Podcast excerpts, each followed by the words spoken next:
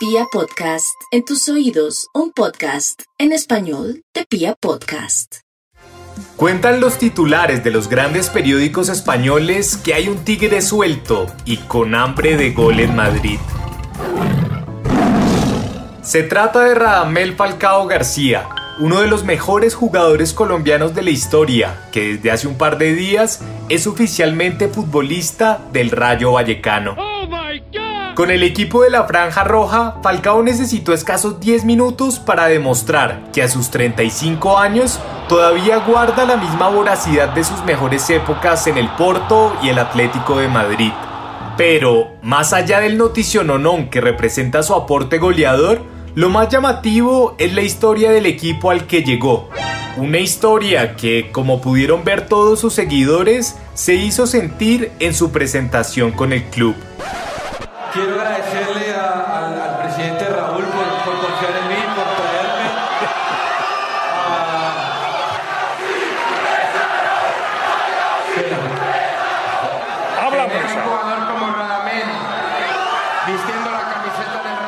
Esos abucheos que se escuchan de fondo van dirigidos a Martín Presa, el presidente del Rayo Vallecano, quien por diversas razones ha despertado el rechazo de todos los hinchas del equipo al que se sumó en 2011. Pero alguien del radio no había imaginado que iba a pasar ¿Cuál fue su mayor pecado? Ir en contra de los valores del club. ¿Cuáles son esos principios? ¿Por qué dicen que el Rayo es un equipo especial? ¿Cuáles han sido todas las polémicas que tienen al presidente presa en el ojo del huracán de los aficionados? ¿Y cómo se mide el éxito del club? Estas y otras preguntas las respondemos en el episodio de hoy para tener claro por qué es una realidad que Falcao está en un equipo totalmente distinto a todos en los que ha jugado. Con ustedes, el popular Rayito. Bienvenidos.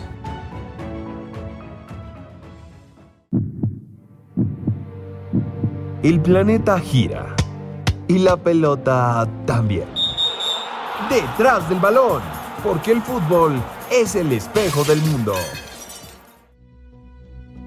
Este camino comienza en 1924, cuando un grupo mayoritariamente de adolescentes fundó la agrupación deportiva El Rayo en Vallecas.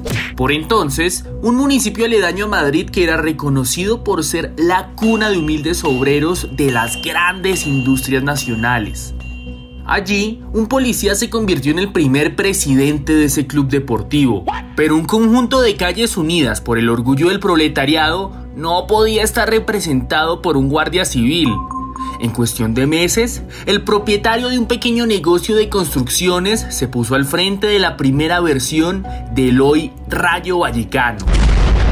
Con esa visión clara, durante las primeras décadas del fútbol español, aquel equipo aficionado estaba lejos de ser materia de análisis.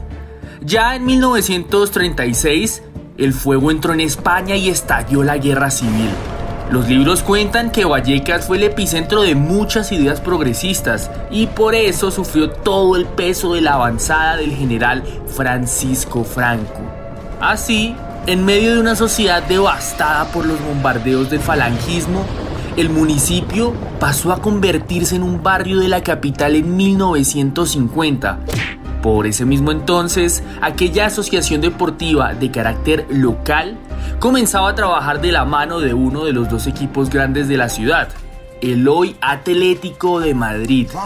A cambio de recibir jugadores del Atleti, el club debía pintar su uniforme blanco, tan similar al del Real Madrid, con un paño de rojo.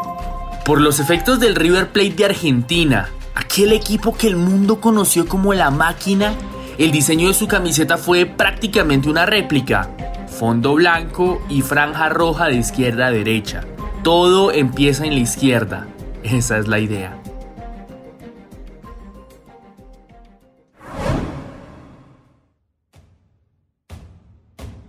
En 1976, después de más de 50 años de andar deambulando por la tercera y la segunda, el club llegó a la primera división española. Lejos de ser un candidato a cambiar el fútbol nacional, el Rayo tuvo su momento de gloria en la temporada debut, por vencer a los grandes clubes en su propio estadio. Lo llamaron el Matagigantes.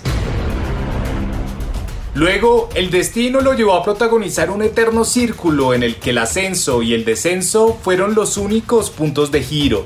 Como lo comprueba el paso del tiempo, su éxito nunca fue deportivo. A lo mejor ese no era el objetivo para los jugadores inicialmente, pero sí para su gente.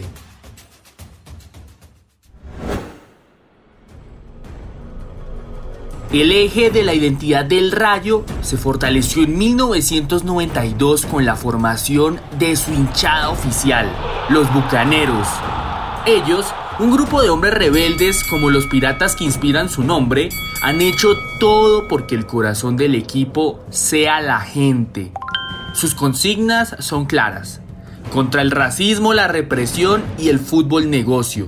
De ahí que ese valor popular y contracorriente con el que asocian al club venga de los aficionados. Son precisamente ellos los que con su voz abanderan luchas contra injusticias del sistema y problemas sociales profundos como la violencia del género y el fascismo. Sus valores son los mismos que refleja el club. Su brújula es más política que deportiva, como se ve hoy, independientemente del dueño o presidente que lidere la institución. Lo admirable del Rayo Vallecano es que sus ideas no se han quedado solo en el papel o en los trapos que se ondean en las tribunas de su estadio. Lo suyo es enseñar con el ejemplo.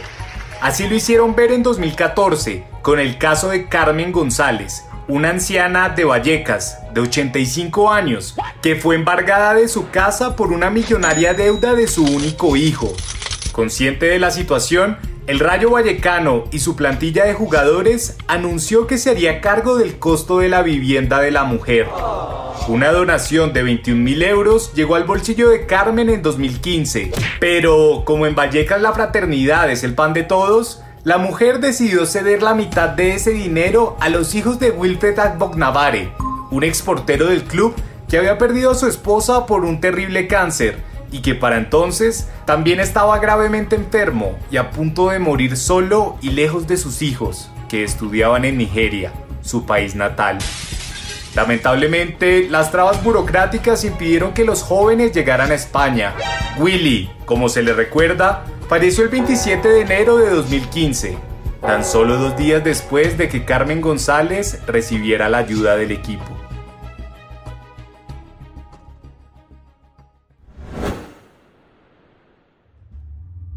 El mayor revuelo que han levantado los aficionados del Rayo fue en 2017. Gracias al fichaje de Román Solsuya, un futbolista ucraniano que para los ojos de los bucaneros era un neonazi.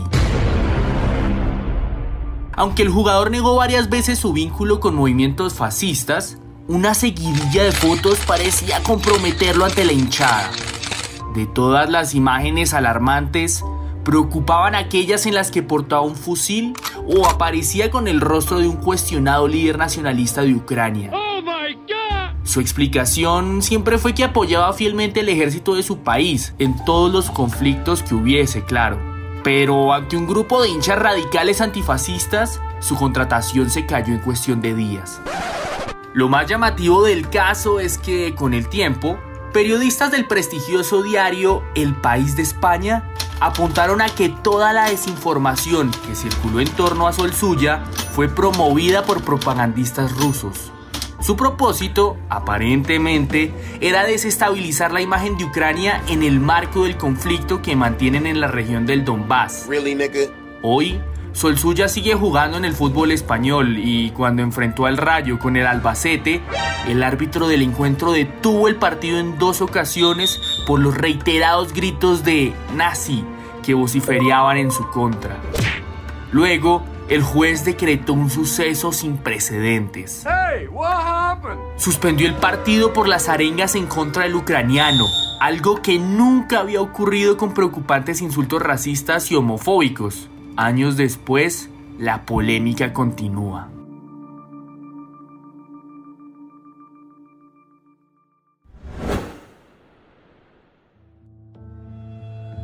En la parte deportiva, el mayor logro del equipo principal del Rayo Vallecano ha sido llegar a competir en la Europa League. Eso sí, en términos prácticos, el único trofeo que descansa en sus vitrinas es el título de la Segunda División de 2018.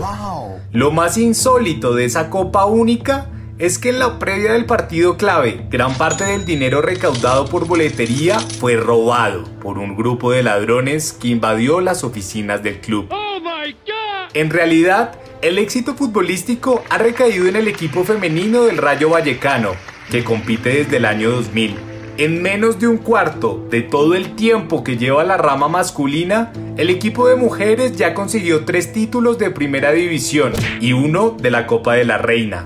Aún así, sus logros en las canchas se han visto afectados por el mismo factor que indispuso, para muchos, la presentación de Falcao en el Rayito, la gestión del presidente Martín Presa. Raúl Martín Presa es un empresario español que en 2011 se hizo cargo del Rayo Vallecano invirtiendo de manera ostentosa para quedarse con más del 90% de la propiedad del club. Aunque en un comienzo su gestión fue ampliamente apoyada por el público, con el paso del tiempo, una serie de incidentes lo han alejado del cariño de la afición. En primer lugar, su maltrato hacia grandes baluartes del rayito como Alicia Gómez, arquera que permaneció 15 años en el club, o los entrenadores y exfutbolistas Paco Gemes y Michel, ídolos de la institución. Luego, su poca identificación con los valores del club lo llevó a invitar al palco del Estadio de Vallecas a Santiago Abascal, el líder del partido político ultraderechista Vox, que promueve ideales cercanos a todo lo que rechazan los bucaneros. Después se entrometió con un negocio irrisorio, comprando una franquicia de un equipo de fútbol en Estados Unidos que no duró más de un año bajo la bandera del Rayo Oklahoma City. Finalmente, en el último tiempo, su labor administrativa tiene al estadio del club en pésimas condiciones, y por lo que han denunciado los hinchas, ni siquiera hoy en día hay forma de comprar las nuevas camisetas del club. Un caos total que el propio Falcao tuvo que lidiar el día de su presentación.